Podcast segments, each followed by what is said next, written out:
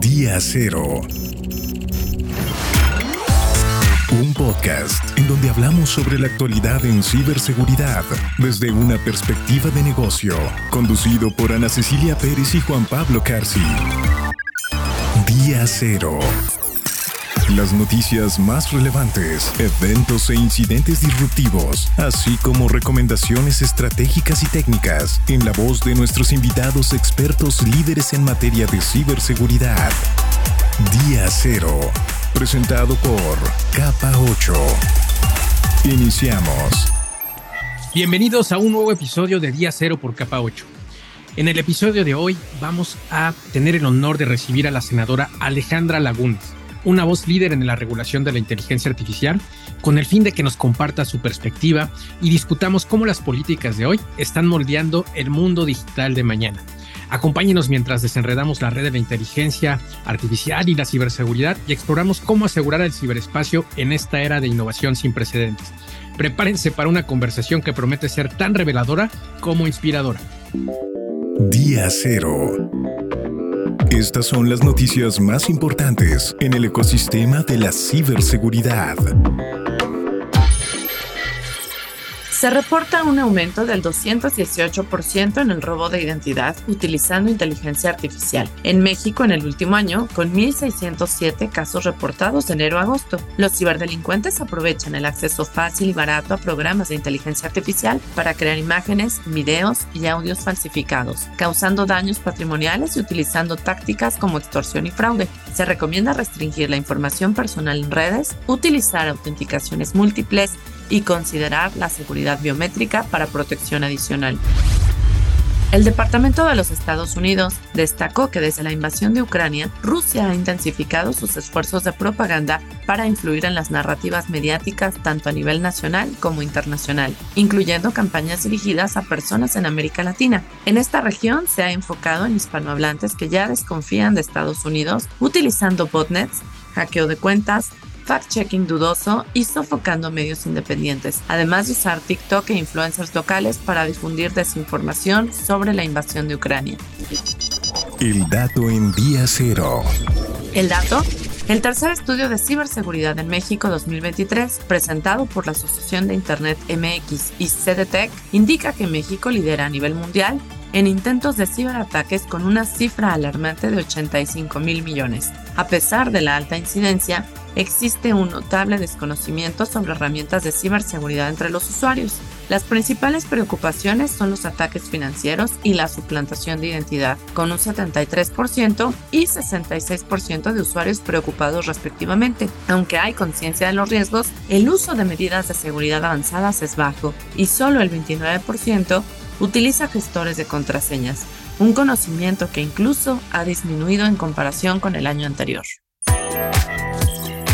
Únete a la conversación de Día Cero en las redes sociales de Capa 8 y visita capa8.com.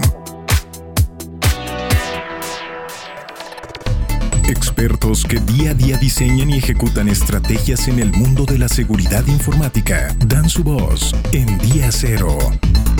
Nuestro invitado. Ana, muy buenas tardes, buenos días o buenas noches, dependiendo cuando eh, estas, nuestros oyentes nos hagan el favor de escuchar.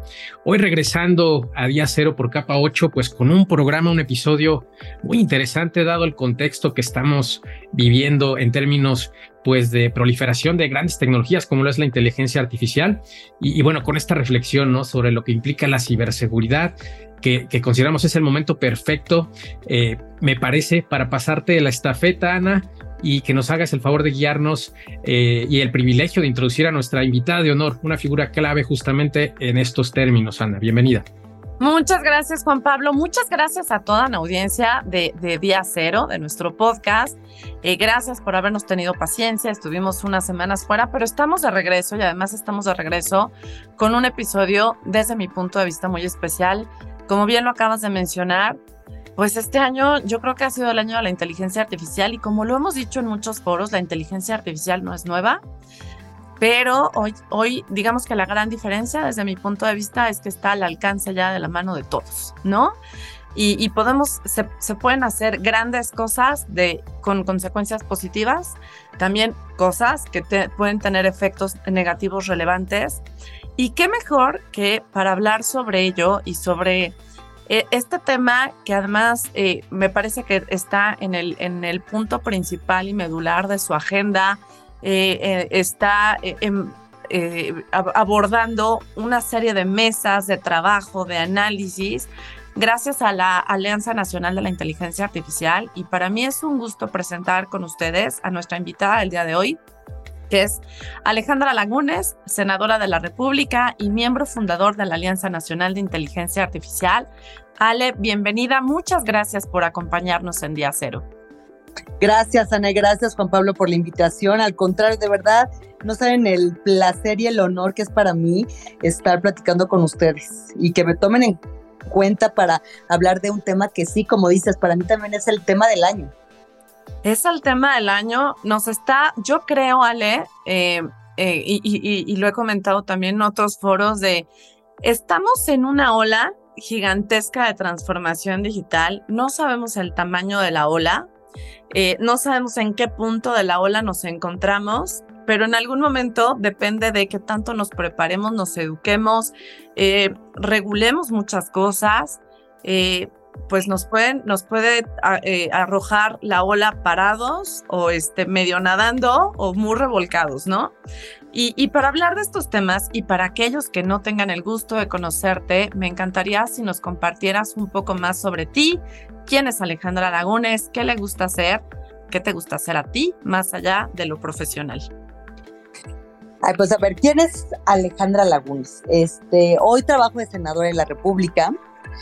Em, eh, antes de ser senadora, eh, fui la estratega digital nacional en el gobierno del presidente Enrique Peña Nieto.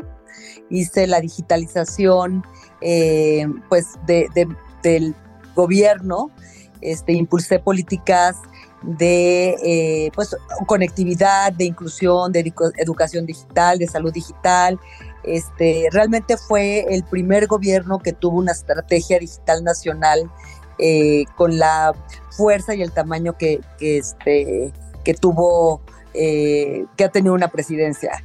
Eh, así que fue de verdad impresionante para mí la experiencia de, poder hacer política pública para mi país.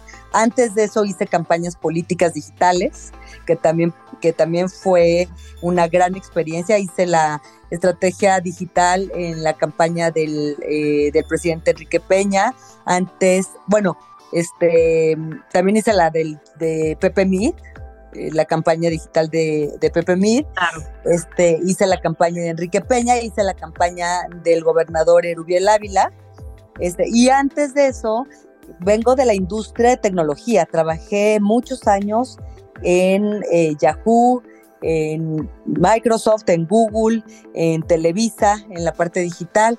Entonces, eh, pues vengo como que mi vida ha estado muy marcada por, por la tecnología.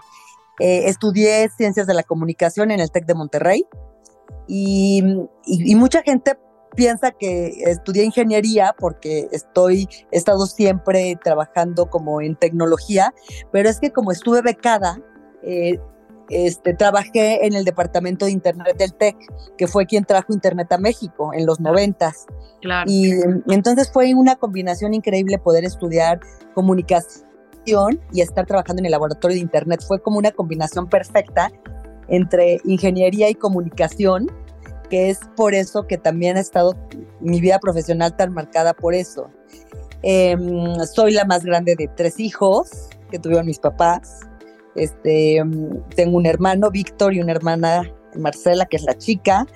Em, soy de la Ciudad de México y me apasionan los temas de futuro. O sea, tengo eh, una, mm, eh, pues de verdad una pasión por eh, romper paradigmas, o sea, ¿qué, ¿cómo vamos a resolver estos problemas con siendo innovadores? Y creo que eso me, me ha abierto puertas en mi vida profesional siempre, pero también en mi vida personal. Soy también una apasionada del bienestar, como el bienestar integral. Eh, y entonces, este, pues muchos de mis hobbies están muy enfocados al, deporte, al ejercicio, em, a la meditación y a todas las herramientas que pueda tener para estar bien, para estar como en mi centro, para estar en equilibrio, en balance. Eh, soy Sagitario, este, eh, no sé qué, eh, quienes crean en los astros, soy muy Sagitario, este, o sea, apasionada, intensa, súper honesta, muy leal, muy transparente. Te puedes dar cuenta de cómo estoy nada más de verme. Este, no puedo, no puedo ocultarlo. Así que en la política ha sido un reto porque, pues porque eh, soy una política muy transparente. Muy transparente, eh, lo cual también ha tenido unos grandes beneficios en mi vida. Em, soy una, este, eh, mi, mi, como que mi agenda eh, de, este, de, intereses así en que persigo en el Senado y que también eh, soy, este, durante toda mi vida me han acompañado, es siempre trabajar en equipo, mucho con mujeres. Soy creyente porque además a mí, este, mis, eh, una de mis grandes mentoras fue mujer. Soy creyente de que las mujeres debemos impulsar. El techo de cristal se rompe con otras mujeres. De acuerdo. Em, entonces soy una creyente del trabajo en equipo, sobre todo impulsar a mujeres. Em, defiendo mucho este, los derechos de minorías. Em, eh, siempre he impulsado la agenda de la comunidad LGBT, de, este, de los pueblos originarios también. Eh, que estoy ahorita muy en contacto con ellos, porque también otra de mis grandes iniciativas es, es de despenalizar y regular los hongos psilocibes para temas de salud mental. Interesante. Em, sí, y este, y bueno, pues otra de mis grandes pasiones es el medio ambiente y la lucha de este contra el cambio climático. Entonces, eh, tengo dos hijas que son así, son como mi brújula. Eh, una de 17 y una de 13, Roberta y Carola. Y eh, un esposo maravilloso que también es como mi, mi, este, mi centro. Y ocho perros. Ay, qué maravilla. Sí, o sea, de verdad no saben lo que, lo que me dan a mí los animales. Tengo ocho perros, eh, ya un gato, pero tenía tres gatos, se me murieron este año dos. Eh, me encantan, me encantan los animales. Y, y, bueno, pues esa, esa así en grandes, hacia grandes rasgos, esa es Ale Lagunas. Oye, Ale, yo tengo una pregunta rapidísima. Mencionaste que tu mentora o tu gran mentora fue mujer. ¿Se puede saber quién? Me da curiosidad. Sí. Mi primer mentora fue María Ternal, que fue mi jefe en, Microsoft. Wow. María Teresa Arnal. Eh, que, este, que están conectadas, además, está en el grupo de conectadas. Ah, no he tenido ella, gusto de conocer. Sí, ella fue mi jefa y fue quien me enseñó que eh, para sentarte en la mesa eh, tienes que, eh, que, abrazar, estar, ¿sabes? O sea, tienes que embrace estar ahí, o sea, realmente tienes que creértela. Y, y ella me dio oportunidades de, de estar en la mesa que, que cambiaron mi vida. Eh, este, así que fue mi primera, mi primera gran mentora fue mujer.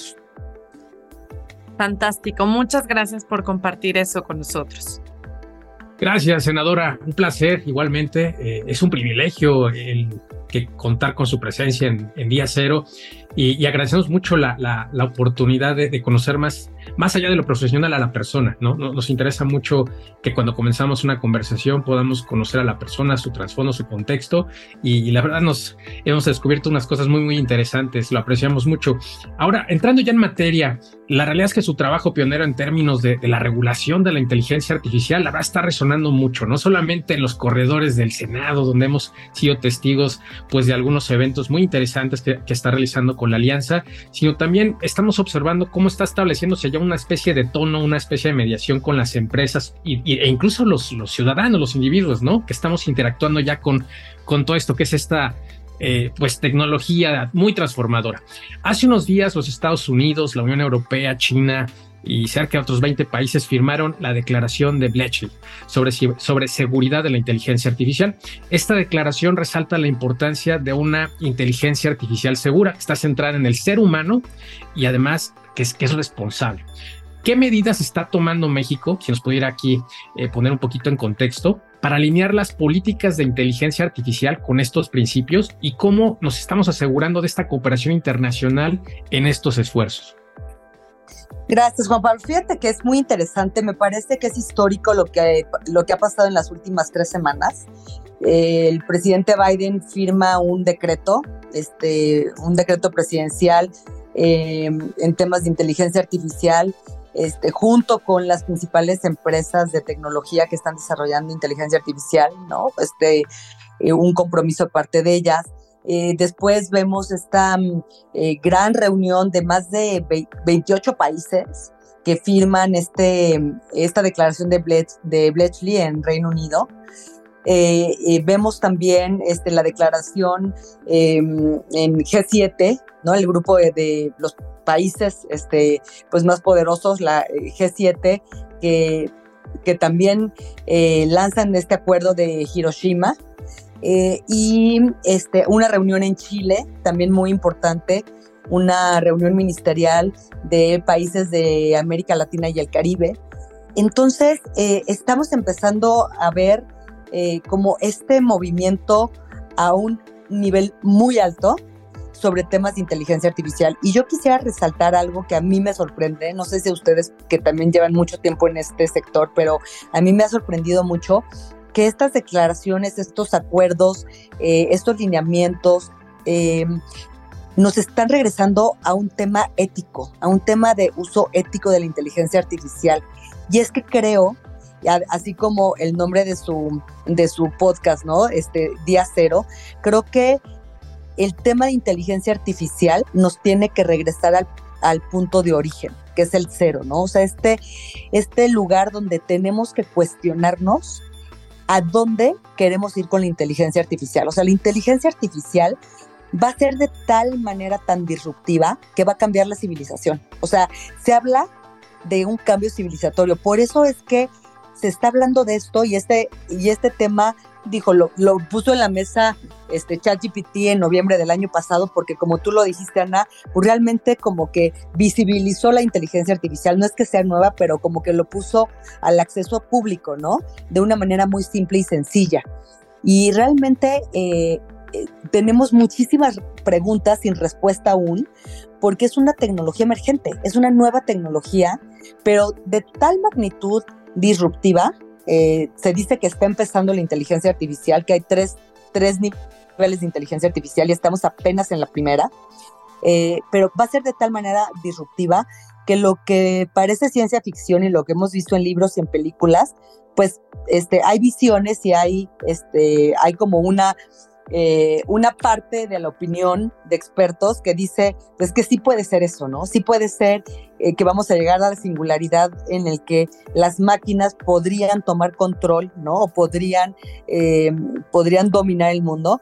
Hay otra parte de expertos, expertas que hablan de que, de que eso no, que es una visión muy muy apocalíptica de la inteligencia artificial y me parece que que la, verdad es que no sabemos. O sea, creo que los que estamos hoy eh, en estas mesas de trabajo, en estos foros, en estas discusiones, es que sí estamos viendo un punto de inflexión en el que se, se dio lo que hace 70 años se predijo, ¿no? Que es el poder de cómputo, los millones y millones y millones de bases de datos, que es lo que alimenta la inteligencia artificial, los, y los algoritmos. Y esto al juntarse, está, están dando como resultado lo que hace 70 años dijo Alan Turing que iba a llegar, que es la inteligencia artificial, o sea, una inteligencia muy parecida a la inteligencia humana. ¿Por qué hay estas grandes discusiones y qué está haciendo México? Estas grandes discusiones se dan porque esta inteligencia artificial generativa es una inteligencia artificial que puede aprender por sí sola. Es decir, puede corregirse, aprender y no volverse a equivocar, ¿no? Ese error ya lo aprende y ya no se va a volver a equivocar. Y reentrenarse y entrenar a otras máquinas. Ese es el gran poder de la generativa, ¿no? De la inteligencia artificial generativa. Y esa tercera etapa de la que se habla es de la inteligencia artificial superior, es decir, que otras máquinas ya entrenan otras máquinas cada vez más poderosas, más poderosas, más poderosas, sin injerencia del ser humano. Y creo que la, gran discusión hoy por eso, y me encanta que, este, que estemos hablando de la ética, ¿no? De este punto, de este punto de origen, este punto cero, es qué queremos hacer con la inteligencia artificial, cuáles son los límites que le vamos a poner como humanos, en qué queremos este, regularla, ¿no? O sea, cuáles son, cuál es la inteligencia artificial de, de alto riesgo, este, qué queremos que la inteligencia artificial haga y qué en qué áreas y qué sectores no queremos que esté la inteligencia artificial tomando decisiones. Eh, creo que eh, a mí mucho me han preguntado, ¿México está muy retrasado en, temas de regulación? Yo creo que no, yo creo que estamos haciendo lo correcto en, sentarnos a la mesa, todas las partes involucradas, todos los sectores, eh, hablar de este tema. Y, y, creo que incluso le llevamos ventaja a varios países, porque eh, ahora que me invitaron a hablar en Chile sobre, sobre inteligencia artificial y hablé de la Alianza Nacional de Inteligencia Artificial, de verdad no saben, se acercaron, estaba la Unión Europea, estaba, este, estaba eh, Reino Unido, se acercaron a decirme, nos parece que eso es lo correcto. Esa es la vía que deberíamos estar siguiendo todos los países. Estar sentando, sentados en la, en la mesa este, en un esfuerzo multisectorial, porque la magnitud y el impacto transversal de la inteligencia artificial, tenemos que escuchar a todas las voces. Va a cambiar completamente el paradigma, incluso de gobernanza, de instituciones que van a manejar la inteligencia artificial. O sea, ¿quién? La discusión es, es ahora quién va, o sea, cuál es el modelo de gobernanza, ¿no? ¿Quién, quién debería de ser el, el órgano observador o regulador? Este, en tema de leyes, la realidad es que muy pocos países se han atrevido a regular porque no está fácil regular en, una tecnología que todavía no estamos este, aprendiendo de ella, ¿no? Entonces, me parece que, eh, que, Bletchley eh, sí, sí vino a resaltar la importancia del tema. Eh, si tú ves los principios que se firmaron, son principios muy éticos, ¿no? O sea, de transparencia, de no daño, de hacer inteligencia artificial donde el, el bien y este, el centro sea el bienestar, común este, y el humano en el centro. Este, se está hablando de medidas muy, eh, eh, que creo que como humanidad nos está reconectando con esas preguntas que son únicas y que, y que son, ¿qué nos hace humanos a diferencia de las máquinas, no? O sea, este, cómo nos vamos a diferenciar de las máquinas, cómo nos vamos a proteger de las máquinas. Y me parece que es una, una discusión hasta filosófica súper interesante. Eh, no hay regulación en México, hay varias iniciativas ya presentadas, hay este, 18 iniciativas ya presentadas, en, tanto en Senado como en la Cámara de Diputados. La gran mayoría de las iniciativas van muy enfocadas a la tipificación de, mm, de delitos, porque estamos viendo sobre todo este tema de deepfakes, este, de, de, sesgos, de discriminación. Entonces, gran parte de las iniciativas van en ese sentido, eh, a tipificar delitos y a modificar el código penal. Eh, pero fíjate que lo que uno de las, este, y por eso creo que la alianza eh, es tan relevante y debería de ser un modelo a seguir, porque ya salió de la alianza un producto legislativo se presentó, presenté, firmado por todos los grupos parlamentarios, una iniciativa para que el, para que el Poder Legislativo, tanto Senado como, bueno, este de aquí se va a ir a la Cámara de Diputados, es una reforma constitucional para que el Senado tenga, este, tenga la capacidad de legislar en materia de ciberseguridad, de inteligencia artificial y de neuroderechos, cosa que no teníamos. O sea, no teníamos ni siquiera las capacidades este, para la para hacerlo, ¿no? ¿Por qué? Porque son cosas nuevas. Entonces, es muy relevante y salió de las mesas de trabajo de la alianza, de un trabajo colaborativo. ¿Y por qué se firmó por todos los partidos? Por eso, porque ya estaba consensuado de que, a ver, no podemos empezar a meter iniciativas si no tenemos ni siquiera este, las capacidades para hacerlo. Entonces creo que de este tipo de iniciativas es de las que estamos hablando que tienen que salir de la alianza. No podemos seguir con ocurrencias legislativas porque un tema se pone de moda. Es que son ocurrencias, de verdad. De repente los legisladores dicen, ah, este tema está de moda y hagamos, ¿no? O sea, mete una iniciativa. Eh, y de verdad ves iniciativas que, por ejemplo, van desde un lado del péndulo que dicen prohibamos la inteligencia artificial.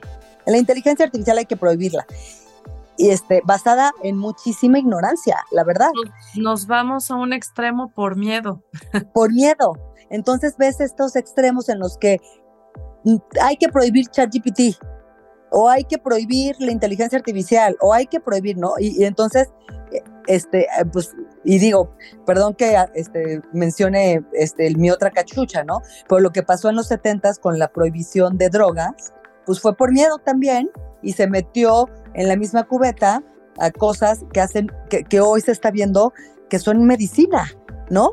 Y lo mismo puede pasar con, con estas este, políticas provisionistas o con esta regulación muy provisionista de decir, prohibamos la tecnología cuando nos parece, sobre todo en estas mesas, Ana, tú has visto, pues que, que, no se debe de, regular la tecnología, sino los usos de la tecnología.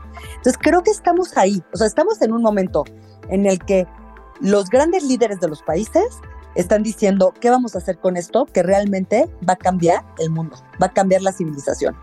Por otro lado, los legisladores de todo el mundo diciendo, no sabemos qué regular y no sabemos hasta dónde regular y qué se debe de autorregular. Y, y si la pregunta no es si se debe regular, sí se debe regular, claramente, pero la realidad es que tenemos que hacer una regulación súper responsable, porque por otro lado sí puedes frenar mucho la innovación. Sí, por supuesto, puedes frenar la innovación. Y híjole, de todo lo que dijiste, a mí me salen como 10 siglos de conversación infinita, filosófica, pero yo, quiero, yo, yo voy a resaltar tres que me parecieron muy importantes. El primero, eh, que sí tiene que ver con, con este tema de eh, estamos en un punto de, esta transformación digital, tecnológica, etcétera, en donde hemos visto todas las bondades y beneficios de la tecnología hasta que llegamos al punto de que hoy la inteligencia artificial es ese punto de quiebre que nos pone a pensar en temas éticos y, y, de responsabilidad con nosotros mismos como seres humanos, ¿no? O sea, estamos creando algo que hasta dónde va a llegar y hasta dónde lo vamos a dejar que llegue ¿no? Como muy bien lo dijiste, eh, el, miedo que hay en muchos, en muchos sectores. Te, comparto que en otro programa que tenemos que se llama Escuelas Ciberseguras, hemos entrevistado a muchas directores y directoras de instituciones educativas en donde les hemos dicho así la pregunta. ¿Planeas prohibir en tus estudiantes el uso de GPT? Y afortunadamente, quien, con quienes hemos platicado nos dijeron es que prohibirlo va en contra incluso eh, es no entender que los niños de hoy, cuando salgan al mercado laboral, van a estar rodeados de inteligencia artificial. Exacto. Entonces, prohibírselos es quitarles eh, eh, esa, ese conocimiento, esa, oportunidad. Esa habilidad, por supuesto, esa alfabetización digital que tanto le hace falta a nuestro país en todos estos temas, ¿no? Y finalmente, de, estos tres puntos que quiero resaltar. El tercero, que tiene que ver, como bien lo dijiste, con las regulaciones. Yo creo que hace mucha falta también conocimiento y educación en los legisladores sobre los temas y que, sea, y que se hagan o se acerquen con gente especializada que mucho se está viendo en las mesas de trabajo de ANIA, en donde hay mucho que aportar, hay mucho que decir, hay puntos de vista que de verdad cuando oyes en las mesas en las que he tenido la, la, eh, la fortuna de estar participando, pues es súper enriquecedor oír los puntos de vista de otras personas, porque el creer que tenemos un, un, un, punto de vista único y es el completo, es el universal, pues no, y menos en temas como estos, ¿no? Y entonces, avanzando en la conversación, Ale, imaginemos que estamos ahora en el año 2040 y que estás redactando una carta a las empresas de hoy sobre las lecciones aprendidas en inteligencia artificial y ciberseguridad. ¿Cuáles serían los tres consejos que tú incluirías en esa carta? Por supuesto, consejos cruciales, prioritarios, indispensables. Ay, qué buena pregunta. yo, yo sí, yo, yo sí creo, ¿y es dirigida a las empresas? Sí, sí, sí. a las empresas desarrolladoras de inteligencia artificial. Me parece que sí debe de haber una ética y transparencia, o sea, una y, la palabra ética de repente como que genera un poquito de, no, ya sabes, como, pero de verdad sí creo que es un tema de integridad, de integridad, transparencia desde el diseño. O sea, sí debe de haber una responsabilidad de las empresas en el desarrollo de inteligencia artificial. O sea, los desarrolladores tienen que ser responsables de lo que se están, de lo que están desarrollando. Em, creo que eso es el primero. O sea, tenemos que asegurarnos. O sea, es de tal manera el impacto en las vidas de millones y millones de seres humanos y del planeta, que además también quiero subrayar eso, que el impacto también de la inteligencia artificial va a ser también en el planeta. este, y, y, después si quieres hablo de ese tema que me interesa muchísimo, el impacto medioambiental, pero me parece que deben de ser o sea, íntegros, responsables este, y transparentes desde el diseño, desde transparencia algorítmica, este, de dónde están saliendo los datos, em, qué datos están utilizando, este, cómo, cómo están tomando las decisiones los algoritmos, eh, para asegurarnos que la implementación de cualquier cualquier este, aplicativo que tenga inteligencia artificial respete absolutamente los derechos humanos y que considere de manera igualitaria a todos los seres humanos sin importar género, raza, estrato socioeconómico, región geográfica, religión, creencia, o sea, que realmente sea una tecnología que, que sí pueda cambiar la humanidad como la que conocemos hoy y dar respuesta a las crisis que hoy no podemos resolver. Me parece también que, eh, que tenemos que el tema de ciberseguridad, el tema de seguridad debe ser fundamental. O sea, el building block así básico debe ser la seguridad. La seguridad ante todo de, eh, tú lo dijiste, los niños van a nacer, si ya ahorita las generaciones pasan alrededor de 10 horas conectadas. O sea, los niños van a nacer ya con, van a nacer con la tecnología, van a nacer incluso con tecnología. o, sea, van o sea, vamos a empezar a tener partes de tecnología dentro de nuestros cuerpos. Entonces, creo que el tema de, seguridad se vuelve fundamental y de nuevo, esta seguridad este, pasa por, eh, por un tema hasta, eh, o sea, estrategias proactivas y preventivas, ¿no? En materia de, de ciberseguridad, es decir, tenemos que fortalecer eh, o sea, la ciberseguridad tiene que ser un principio de construcción en el tema de, este, de inteligencia artificial, de cualquier, cualquier cosa de inteligencia artificial, cualquier aplicativo, cualquier este, dispositivo, eh, porque vamos a empezar a ver dispositivos que nos vamos a empezar a, meter al cuerpo y utilizar este, para todo, ¿no? Medirnos, medir nuestra salud. Em, entonces creo que el tema de, de ciberseguridad también eh, y em, creo que, bueno, ¿puedo decir cuatro en vez de tres? Vas, adelante. Gracias. Este, creo que el tema de, eh, de mantener un equilibrio entre la innovación, la privacidad y los derechos. O sea, creo que no podemos decir por innovar, este, vamos a este, vamos a ir en contra de la privacidad o los derechos. O sea, tiene que haber un equilibrio y tiene que haber quien eh, lo, lo, observe. Entonces ahí sí, o sea, entonces que haya siempre un equilibrio basado en innovación, privacidad y los derechos. Em, y el cuarto, me parece que es importante firmar el pacto global, un pacto global por el bien del planeta y de todos los seres humanos que lo habitamos. O sea, que si vamos a llegar a habilitar o, a esta inteligencia artificial superior, tiene que estar, eh, tiene que haber una, eh, un pacto global que esta inteligencia sí realmente eh, resuelva los problemas más graves de la humanidad como el calentamiento global, el acceso a agua, ¿no? que también va a ser un gran tema, este, la erosión de nuestros bosques, selvas, nuestros océanos, es el cuidado de las especies em, y, que, y, que, y que sea siempre para dar solución a las grandes problemáticas, por ejemplo, la cura de enfermedades como el cáncer, este, la solución a, las, a, la crisis de este, pues, las brechas, la crisis de migración. Este, bueno, ya lo dije, el agua también va a ser un, gran tema en los próximos años. Eh, entonces, me parece importantísimo una firma de un pacto global para, este, para que la inteligencia artificial se use para el bien del planeta y de los humanos que lo habitamos. Esas serían mis cuatro. Unas predicciones además y unas recomendaciones que van de la mano con los riesgos globales, ¿no? Que incluso el Foro Económico Mundial ha estado, pues, de, de manera reiterada eh, declarando y recomendando a la humanidad que ponga cartas en el asunto. Muy interesante, senadora. Ahora, eh, eh, en este episodio, por supuesto, al igual que, durante toda nuestra, nuestra serie de, de podcast, hemos estado dirigiéndonos mucho, sobre todo a empresarios, empresarios, estudiantes, entusiastas de la ciberseguridad y pues muchos eh, saben que la inteligencia artificial ha venido para quedarse ah, y, por supuesto estamos muy atentos a, a, la legislación y a la regulación que va a haber alrededor de ella.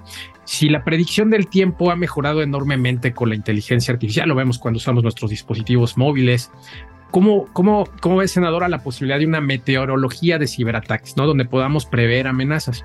¿Qué papel juega la legislación en su desarrollo? Estamos viendo actualmente, también hemos sido testigos de cómo se han venido impulsando, eh, pues reiteradamente, incluso yo recuerdo mucho cuando, cuando usted decía el tema de la estrategia digital desde el sexenio del presidente Peña Nieto, que se hablaba ya de ciberseguridad y por fin íbamos a tener algo y lamentablemente pues se, rehace el hilo negro y no avanzamos. Esa es mi percepción, me parece que volvemos a comenzar a trabajar en cosas que, que nuevamente ya se habían discutido hace años. Eh, ¿Qué papel juega la legislación en este desarrollo? Fíjate que estamos, la verdad es que tendríamos, la tecnología estaría lista para hacer algo así, como una meteorología de ciberataques, ¿no? O sea, algo que pudiéramos tener como un mapa y saber por dónde viene el ataque. Me encanta la idea además. Y, y, la verdad es que lo que se necesita es como, este, como estos sistemas de meteorología que realmente este, se pusieron de acuerdo. O sea, tendríamos que tener estándares internacionales, como lo, o sea, que, todos los países implementen. Eh, deberíamos de tener este, los datos de una interoperabilidad de datos, ¿no? De data de, de ciberataques. Eh, y obviamente pues el tema de colaboración internacional. Y me parece que esto sería este, impresionante tener un mapa donde puedas ver como empresa, como país, eh, como institución, como persona, pues de dónde, dónde están, por dónde vienen los ataques. Eh, y además sería la forma al transparentar esto, y es un poco lo que, lo que hicimos lo que está detrás de todo, de toda la política de datos abiertos, ¿no? Cuando tú transparentas datos, cuando tú eres transparente por diseño, en realidad, este, corriges muchas cosas, ¿no? Por ejemplo, el tema de corrupción. O sea, si tú por diseño eres transparente y transparentas todos los procesos de compras, todos los procesos de, este, de licitaciones, en realidad eh, o transparentas la información del gobierno, que, que, fue lo que, lo que hicimos, pues en realidad eh, todas estas eh, solicitudes de transparencia se vuelven ya mucho menores, ¿no? Porque ya eres transparente por diseño. Si tú tuvieras un, una plataforma de, este, como de meteorólogo, ¿no? O sea, como de transparentar todo el tema de, ciberataques, que además es información, estuve en una reunión hoy con una empresa que, este, una empresa de tecnología, ellos tienen la información de, de ciberataques, de dónde vienen, exactamente de qué país, e incluso de qué IP vienen. Entonces imagínate lo que podríamos hacer en temas de ciberataques. O sea, imagínate este dato. Nada más el SAT recibe 4 millones de ataques al día. Es que o sea, eso 4 millones. O sea, si tú pudieras transparentar esto, pues quien, quien está haciendo estos ataques, ¿no? O sea, una, la colaboración internacional se vuelve súper relevante y, este, y empiezas a disminuir por naturaleza el, el tema de ciberataques porque entonces los países podrían actuar podrían actuar si, tus país, si tu país está siendo fuente de, ciberataques, pues entonces eh, lo que haces es, este, e, es, es un tema de, eh, de colaboración este, en temas de seguridad impresionante. Entonces creo que hoy la tecnología está lista, sería cosa de ponernos de acuerdo en temas de estándares, de datos y gobernanza y en tema de colaboración internacional. Muy de acuerdo contigo. Además, yo, yo quisiera agregar un paréntesis porque también la inteligencia artificial nos ha traído este, hoy, hoy los ciberatacantes no necesitan tener el nivel de especialización para atacar, porque además en el mercado negro ya puedes contratar este ahora sí que ciberataques as a service y además te permiten crear algoritmos en donde quiero generar un ataque de negación de servicio a X. Sí. Pues te lo genera, ¿no? O sea, sin, sin más y más. Entonces, híjole, qué, qué retador está, está este tema, ¿no, Ale? Oye, Ana, y además, de repente ves que los ciberatacantes tienen a lo mejor 17 años y están en su casa sin, ¿no? O sea, en realidad a ver, hay de todo tipo de, este, de ciberdelincuentes, ¿no? Pero realmente sí nos estamos enfrentando a un reto gigantesco. ¿eh? Ustedes, digo, además dominan este tema, eh, pero, pero es que el tema de ciberseguridad es, un, es uno de, los, de las grandes deudas de nuestro país. O sea, seguimos sin tener una ley de ciberseguridad. Hay más de 28 iniciativas presentadas. Este, y seguimos sin tener una ley de ciberseguridad. México es de los países con más casos de ciberataques no solamente a, este, a instituciones públicas, este, a infraestructura crítica, sino lo más grave, me parece a mí que es gravísimo, pues a las pymes, ¿no? A las pequeñas y medianas empresas que además son las son los grandes empleadores de, de nuestro país, son el 90% de las empresas en México, que no tienen cómo recuperarse después de un ciberataque. Entonces estamos viendo pequeñas y medianas empresas cerrando puertas bajando la cortina porque les robaron, no, porque, porque además del, del ataque, pues perdieron la confianza de sus usuarios. Entonces, sí, hay, sí es una gran deuda que tenemos en México y tenemos, y lo digo porque además, pues como legisladora, pues están aquí, están en diputados, están en el Senado y no hemos logrado sacar una ley de ciberseguridad. Y la otra es que tampoco las tenemos instituciones este, que, que, puedan y que estén dando seguimiento a, este, a estos temas. O sea, hay casos tan, tan, híjole, tan escandalosos, o sea, que me duelen como que yo los viví, yo los vi de verdad, me tuve que salir de, de una junta, temas de pornografía infantil, temas de trata, este, o sea, que son... El primer lugar en pornografía infantil. Primer lugar en pornografía infantil. Y, y, acabas de decir muchas cosas relevantes, o sea, eh, nosotros, ¿no? Que, que, trabajamos con muchas organizaciones y, y, nos toca lidiar con las pymes cuando ya tienen el niño ahogado, ¿no? Que como bien lo decimos en México, niño ahogado, entonces sí a tapar el pozo, pero cuando vamos y le decimos, oye, tienes estos riesgos, pero yo soy una empresa chiquita, ¿qué les va a llamar la atención de mí? No, no hay nada que quieran de mí. Y, y sí, o sea, y sí lo hay y, y, y no le ponen atención. Y bien lo dijiste, el 90% de la economía de nuestro país está soportada por las pequeñas y medianas empresas. Y a eso le tenemos que sumar el gran desequilibrio que bien dijiste. Los ciberatacantes, diagonal cibercriminales, pueden ser, tener 17, 15, 17 años, están en su casa y se descargaron una aplicación que hace maravillas y entonces ya lograron entrar y hacer y deshacer y exfiltrar y demás. Pero por otro lado, el número de profesionales capacitados y con un muy buen nivel de especialización para proteger a las organizaciones de estos ciberatacantes no cubre la alta demanda que hoy tiene el mercado. O sea, ese equilibrio me parece brutal, ¿no? Pero bueno, avanzando, con, con, con, con, las preguntas, Ale. Ahora vamos a transformar, ¿no? Y imaginando en la novela de Dickens, en donde se habla de lo mejor y lo peor de los tiempos, en términos de inteligencia artificial en ciberseguridad, ¿cuáles son lo mejor y lo peor que ha visto, eh, que has tú visto en las políticas actuales y cómo deberíamos prepararnos para el futuro? ¿La novela de cuál? ¿La historia de dos ciudades o cuál? ¿Sí, no? Sí, sí, ¿La sí. de Dickens? Sí. Este, mm, a ver, lo mejor y lo peor que, mm, he visto. Yo creo que, este, mm, a ver, tenemos dos bloques de desarrolladores de, en inteligencia artificial. Está Estados Unidos y China.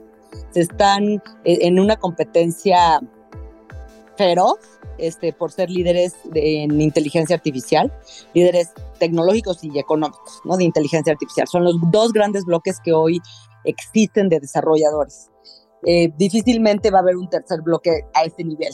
La verdad es que nos llevan muchos años. El tercer bloque yo diría que está, la, a ver, y estos dos países, la regulación es, entonces está muy enfocada en innovación, investigación y desarrollo, ¿no? por, este, están inyectándole billones de dólares a la investigación, al desarrollo este, y, al, y, a innovar. Eh, China tiene incluso como parte de su Plan Nacional de Desarrollo, tiene un Plan Nacional de Inteligencia Artificial, o sea, es columna vertebral de inteligencia artificial para China, para sus próximos, este, para los próximos 100 años, así, o sea, es, es así su, su, este, su pieza más importante de desarrollo. Estados Unidos lo estamos viendo igual, o sea, ya vimos Biden lo que firmó y es, ellos están, Biden lo dijo claramente, quieren ser los líderes en inteligencia artificial. Y eso quiere decir que le están inyectando mucho dinero a, la innovación y al desarrollo. El tercer bloque yo diría que es este, la Unión Europea. La Unión Europea se ha caracterizado por proteger los derechos humanos, por proteger a sus usuarios. Es eh, una política, estamos viendo que están pasando leyes muy proteccionistas, eh, esta ley de derechos digitales, ¿no? Este, en donde eh, están pidiéndole a las plataformas ser, ser completamente responsables de lo que pasa en, en, esas plataformas, o sea, una, una, una ley, son leyes muy de protección de sus, este, de sus empresas, de sus usuarios, de sus recursos. Entonces, me parece que esa, eh, que creo que esa, esa, lo que está viendo, haciendo la Unión Europea, si bien tiene cosas rescatables, creo que va a frenar mucho la innovación y como tú dijiste, va en contra del uso de la tecnología, que es natural. O sea, la gente no va a dejar de usar la tecnología, la gente no va a dejar de usar ChatGPT, no va a dejar de usar BART, no. O sea, realmente creo que eso es lo que, lo que un poco este, están, no están viendo. Y me parece que lo que está pasando en América, en otros países como América Latina, que hay algunas cosas en Brasil, Argentina, este, Chile, eh, están, eh, están eh, en, como que visualizándose en, transformar capacidades. O sea, cómo nos convertimos de manufactura a desarrolladores, ¿no? Cómo, cómo transformamos nuestra fuerza laboral, lo cual me parece que puede ser muy interesante y necesario en México. Eh, no creo que haya mejor o peor en estos momentos en inteligencia artificial, la verdad. Creo que más bien son visiones de Estado, lo cual me lleva a México. No tenemos claro cuál es la visión de México en inteligencia artificial. Tenemos tratado de libre comercio y tenemos acuerdos este, que, mm, con, con nuestros socios del norte, pero también con otros países. Eh, me parece que México, por donde estamos, tenemos un código postal único en el mundo, ¿no? Este, socios comerciales, además con la, la, potencia del mundo hoy, hasta hoy, que es Estados Unidos, me parece que eh, el gobierno de México hoy no ha sido claro en la estrategia de, inteligencia artificial que vamos a seguir. Y por eso creo que también es tan relevante lo que estamos haciendo desde la ANIANA, porque, eh, porque creo que no tenemos, lo que no tenemos es tiempo. O sea, eh, ChatGPT en un año, eh, sí, o sea, no tenemos tiempo que, o sea, porque viene el cambio de gobierno pero imagínate, yo me tardé año y medio en poder presentar la estrategia digital nacional. Yo hubiera hecho maravillas con año y medio más. Y eso, que en este año y medio hicimos un poco lo que está haciendo la alianza, ¿no? O sea, este este multi-stakeholder, que todos los sectores participaran en la construcción de la, de la estrategia digital, pero me parece que hoy sí lo que no tenemos es ese, tiempo. Entonces, eh, México eh, realmente está en un año ya de campaña electoral, eh, entrega-recepción. La verdad es que eso, es lo que pasa en, el último, en los últimos meses. Este, preparas en entregar el gobierno. Eh, y creo que lo que estamos haciendo es este documento en el que organismos internacionales están acompañando a la alianza, está sentado el, la iniciativa privada, la academia, eh, sociedad civil, este, gobiernos, los legisladores. Lo que estamos haciendo es un poco avanzar porque como mexicana, y lo digo como mexicana, ¿eh? yo aquí sí lo digo con mexicana, con hijas y viendo que lo que necesitamos es una, tomar una decisión estratégica de hacia dónde va a ir México, o sea, este, visión Estado. Dos, cuál debería de ser las, las políticas públicas a, hacer, o sea, definitivamente, bueno, déjame, ahorita regreso a este tema de política pública. Tres, la regulación. Sí nos queda un año para regular y es importantísimo y por eso es que también hay, legisladores de todos los grupos políticos en la alianza, este, porque si bien va a empezar a ver presentarse iniciativas como las que se han estado presentando, creo que la regulación responsable es bien importante. O sea, ¿Cómo hacemos para regular de una manera que no nos demos un balazo en el pie? Creo que eso es bien importante. Y este y regresando un poco y el modelo de gobernanza, o sea, ¿dónde debería de estar la, estrategia de inteligencia artificial manejada, implementada, el observatorio y, regulada, ¿no? O sea, ¿quién va, quién va a, observar y a sancionar? Eh, y todo eso se está discutiendo ahorita en la mesa me regreso un poquito a las políticas públicas y hablando como de México, ¿no? O sea, eh, creo que México como el sur global, básicamente, ¿no? Eh, es, o sea, sí somos muy diferentes a la Unión Europea y también a lo que está pasando en Estados Unidos y China. Tenemos deudas bien importantes, o sea, tenemos cuatro cuatro, este, creo que no estamos empezando en piso parejo, ¿no? O sea, hay cuatro cosas que me parece que, que los países del sur global todavía tienen que resolver, que es el tema de conectividad universal y de alta velocidad, ¿no? O sea, no, en México, pues el 70% está conectado, pero 30% no. Así es. Este, eh, en segundo lugar, el tema de habilidades digitales y capacidades, que además ya se le suman capacidades este, de inteligencia artificial. Exacto. En tercer lugar, el tema de inclusión financiera, que se vuelve fundamental en, esta nueva era de globalización digital. Y en cuarto lugar, el tema de confianza digital, que pasa a fuerza por un tema de, este, proteger a los ciudadanos en un entorno digital.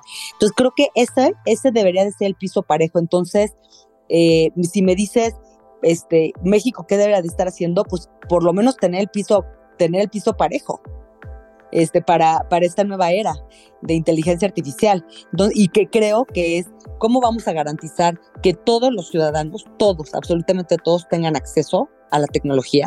Dos, las capacidades para que si bien se dice que el 50% de los empleos se van a perder, pues sí, pero también se van a crear 100 millones de nuevos empleos, solo que, se van a requerir. Normalmente lo que decimos es, más allá de que se pierdan, es que se van a transformar. Exacto. Hoy la plantilla profesional de contemporáneos tuyos, míos, más grandes, más chicos, se van a tener que seguir capacitando si es que si quieren seguir siendo competitivos entre las nuevas demandas de habilidades del mercado laboral. Exactamente. Entonces se vuelve fundamental, más que nunca, tener las capacidades. No solamente habilidades digitales básicas, sino las capacidades para que si se transforma mi trabajo, yo tenga esas capacidades para transformarme junto con esas nuevas este, necesidades, ¿no? Y no tenerle miedo a, la, a esta tecnología. Y obviamente, pues todo el tema de confianza digital, que pasa por tener un entorno seguro donde navegar. O sea, si yo me le paso a mi papá, tiene 83 años, y me dice, es que yo prefiero ir al banco. Le digo, pa, es que aquí te vas al banco ya, me dice, no, porque alguna vez le llegó algo que parecía de su banco, un mail que parecía de su banco, le dio clic y obviamente, pues ya sabes todo lo que pasa, ¿no? Entonces, necesitamos que la gente se sienta segura, que los papás nos sintamos seguros de que nuestros hijos estén navegando, de que nuestros adultos mayores este, estén seguros también, ¿no?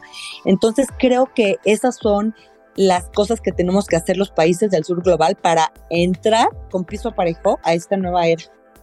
Y, si me lo, permites ya antes de regresarle, de regresarte el micrófono a ti ya, Juan Pablo, a mí una de mis principales preocupaciones, y te las comparto, es que en términos de educación en nuestro país, eh, y, y, que en la mesa de educación de ANIA se ha comentado mucho, pero pero, por ejemplo, alguien que, comentó mucho, ¿no? De, pero es que los adultos necesitamos seguirnos educando. Sí, perfecto, pero ¿cómo te explico que nosotros, que somos los adultos o la fuerza laboral en este momento y que en unos 30 años ya vamos a ser parte de la generación de la tercera edad, los que van a formar parte del mercado laboral ni siquiera cuentan con las capacidades de alfabetización básica necesarias.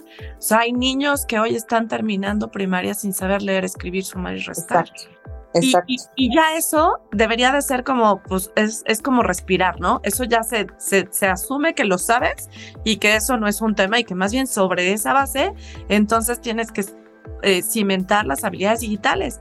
Pero eh, eso en nuestro país en particular, me parece que es como la deuda más importante y la que requiere más atención y prioridad. Sí, eh, pienso lo mismo que tú, es educación. Y la India lo entendió. Hace casi 30 años que cambió su modelo educativo y desde kinder los niños aprenden este, matemáticas, programación, inglés. o sea, cambiaron dos generaciones ya, ¿no? O sea, ya cambiaron dos generaciones que, que crecieron programando hablando este hablando un, un este un idioma que pues era fundamental para este no de, para insertarse en la economía digital y matemáticas que además es, este pensamiento crítico y en México estamos viendo pues un retroceso en un modelo educativo que, que, que no le ve mayor relevancia a estos temas. eso es lo que es muy preocupante muy, muy preocupante. Y, bueno, pues agradecerle mucho que nos comparta esta perspectiva, e, e, este tema de la dualidad de la que, con la cual comenzamos esta, eh, con su respuesta relacionada con el libro de Dickens fue, fue interesante, ¿no? Porque eh, me quedo con, con la conclusión de que la inteligencia artificial en este momento pues no es ni lo mejor ni lo peor, ¿no? Es, estamos experimentando avances increíbles, hay muchos retos y riesgos significativos, pero, pero estamos trabajando en ello. Y bueno, nos vamos acercando, senadora, al final del episodio y, y quisiéramos hacerle un par de preguntas más. Yo en primera instancia, si me lo permite, eh, quisiera pues preguntarle que abordemos alrededor del tema de la adopción tecnológica y la ciberseguridad. Eh, algo, algo, ya nos adelantó, pero, pero quisiera ver si lo pudiéramos aquí a manera de conclusión ir cerrando. Como legisladora, como senadora, ¿cómo equilibra la innovación y la protección o cómo deberíamos equilibrar esta innovación y la protección y qué papel cree que juegan las empresas en este equilibrio? Sí, pues es fundamental. ¿Sabes qué creo, Juan Pablo? Que sí estamos frente a, un, a una nueva era de muchos cambios de paradigmas. Y yo algo que de hecho ayer se firmó aquí en el Senado un, este, un pacto por la ciberseguridad de niños, niñas y adolescentes. Creo, creo que ya es un momento de hacernos corresponsables. O sea, creo que no nada más el gobierno es responsable del tema de ciberseguridad, no nada más el gobierno responsable este, del, o las empresas son responsables del tema de innovación, no solamente, este, eh, no, o sea, creo ya en un modelo de corresponsabilidad, creo en un modelo que va, que, que va a ser el que funcione como el que estamos haciendo en la alianza de colaboración. Creo que, este, que para que la innovación no se detenga, al mismo tiempo que estemos en un entorno seguro, en este equilibrio, ¿no? Que permita este, innovar, pero de forma segura, se requiere de mucha responsabilidad, de mucha autorregulación. También como usuarios necesitamos estar, eh, ser responsables de qué compartimos, de qué consumimos. Eh, este, no solo, no, eh, somos el primer lugar en México es el primer lugar de pornografía infantil, pero también de consumo de pornografía infantil. O sea, es también tenemos que ser responsables de qué es lo que estamos consumiendo, cómo, nos estamos, cómo estamos educando a nuestros hijos, qué información les estamos dando, qué estamos permitiendo hacer, ¿no? O sea, porque eh, el 90% de los ciberdelitos se podrían prevenir con educación y con concientización. Eh, mucho se podría, sí, o sea, es que mucho se podría, o las cosas no pasarían si nosotros no hiciéramos también las cosas, ¿no? Es, es como, creo que la seguridad digital es exactamente lo mismo que la seguridad en, en, la, en esta realidad, ¿no? Es exactamente igual, o sea, tú antes de cruzar la calle volteas a ver de un lado y del otro, antes de, este, no le darías tus cosas a un extraño en la calle, ¿no? O sea, no le vas a dar tu bolsa con las llaves de tu casa a un extraño. No vas a, este, o sea, no te vas a ir a la casa de alguien que no conoces, ¿no? O sea, creo que, creo que también hay que, tenemos que, que, empezar a hablar mucho con nuestros hijos de cosas que a veces nos parecen difíciles de hablar, eh, pero hay que hablarlas. Hay que hablar de consecuencias de lo que hacemos y decimos, de lo que compartimos. Eh, muchas veces compartimos información que ni siquiera sabemos si es real y la estamos compartiendo. Muchas veces compartimos este, cosas que, este, eh, o sea, creo que tenemos que, el sentido común debería de estar y debería de ser la, la base de lo que hacemos en línea. La otra es la innovación tiene que ir de la mano con la seguridad. Y ahí es donde está el equilibrio, este sweet spot, ¿no? así como que, ¿cómo hacemos para que, que no sea una encrucijada?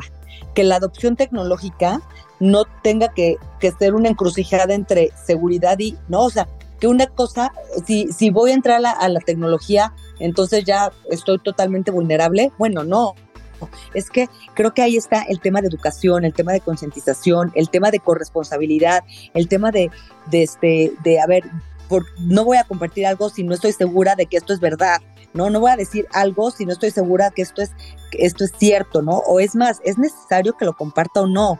porque voy, si no voy a subir imágenes o fotos de mis hijas si sé que las estoy poniendo en riesgo? Y dos, es es, su imagen. O sea, ellas tienen el derecho de su imagen y de su privacidad. Este sharenting, ¿no? Que ahora es todo un tema, ¿no? De los papás que compartimos imágenes de nuestros hijos, pues en realidad los estamos poniendo en riesgo. Entonces creo mucho que es un, es un tema de balance y de equilibrio, pero de ser corresponsables. O sea, no podemos echarle la culpa ya de todo nada más a un ente, ¿no? O a las empresas, o a los gobiernos, o al otro que dijo esto de mí. Es también yo qué estoy haciendo en casa, este, yo cómo estoy qué estoy compartiendo, qué estoy consumiendo en internet también, ¿no? Entonces, yo sí creo que estamos entrando en un momento en el que tenemos que ser corresponsables de lo que estamos haciendo, diciendo, consumiendo. Eh, y en este momento este, como lo comentamos hace rato, ¿no? En el momento que si tuviéramos como este meteorológico de ciberataques, ¿no? En el momento que yo dejo de consumir cosas que no debo consumir, dejo de compartir cosas que no debo de, este, de compartir, educo a mis hijos, este, en, y soy abierta en, lo, que hacen, tiene un impacto, ¿no? O sea, si realmente somos un ecosistema que está todo conectado, en este momento empieza, empieza a cambiar este, eh, empieza a cambiar la tecnología. O sea, la tecnología no es buena ni mala, ¿no? O sea, estamos viendo que la inteligencia artificial va, estoy segura que vamos a encontrar la cura para las enfermedades que no hemos encontrado. Estoy segura que vamos a encontrar la solución a los problemas medioambientales. Estoy segura que vamos a resolver este, los problemas, las grandes crisis que hoy tenemos de migración, las grandes crisis que hoy tenemos, vamos a, encontrar la, respuesta. Pero también el mal uso ya, está, ya lo estamos viviendo. Todos los días vemos notas sobre deepfakes, sobre fake news, este, sobre, o sea, se está tentando la democracia. Estamos a punto de entrar a elecciones en México, pero también en Estados Unidos. Y no está, o sea, lo que vamos a ver Más realmente va a ser. sí, y no vamos a saber diferenciar si va a ser cierto o no. Pero entonces, ah, y es, va a ser, pues sí, vas a ver mucha innovación en tema de campañas políticas, porque lo vamos a ver, pero, este, pero creo que también la responsabilidad es cuestionarnos, a ver, esto es cierto o no, investigar. Eh, o sea, creo que ChatGPT, o sea, todo lo de chat, todo lo que leemos en ChatGPT, no podemos decir que todo es cierto mucho es falso. Pero entonces yo le digo a mis hijas, pues claro que usan ChatGPT les encanta, pero pues tienes que checar fuentes, tienes que investigar más. O sea, ChatGPT debería de ser un copiloto, una herramienta más dentro de un proceso de investigación. La, tecnología puede ser buena o mala, depende del uso que le demos, y creo que ahí es donde está el equilibrio entre la innovación y la seguridad, en el uso que le demos y en la corresponsabilidad que tengamos en el uso de la tecnología. Ay, ¿a poco no da el tema como para muchas horas de conversación? Ya sé, y como para un mezcal. Este, me, me gusta. y, y, estamos ya en la recta final. La verdad es que coincido en mucho lo que dijiste y la verdad es que a mí sí como lo comenté antes, no, no a mí, a Juan Pablo, a ti, yo creo que los tres coincidimos en que estamos en una etapa crucial. Eh, somos bien conscientes de que además la responsabilidad no se le puede dejar solamente al gobierno, solamente a ciertas, ciertas entidades, pero entonces como familia, como papá, como persona, como individuo y ya otra entidad que nosotros hemos estado eh, forzando, promoviendo o presionando mucho, no sé, que son las escuelas, las instituciones educativas que hoy también tienen una responsabilidad importantísima, tanto en proteger la información de sus comunidades, que normalmente está muy desprotegida, como ser los primeros en preocuparse en educar a nuestros niños en temas de alfabetización digital que pueden incluir ciberseguridad, civismo digital, higiene digital, entre muchas otras cosas, ¿no? Y bueno, eh, pero, pero lo importante es tener estas conversaciones, abrir los ojos a quienes nos estén escuchando que a lo mejor no se habían puesto a pensar en todo esto que acabamos de, de platicar. Y pues antes de, de, de, ya irnos, Ale, platícanos, ¿qué viene para ti en los próximos meses, año?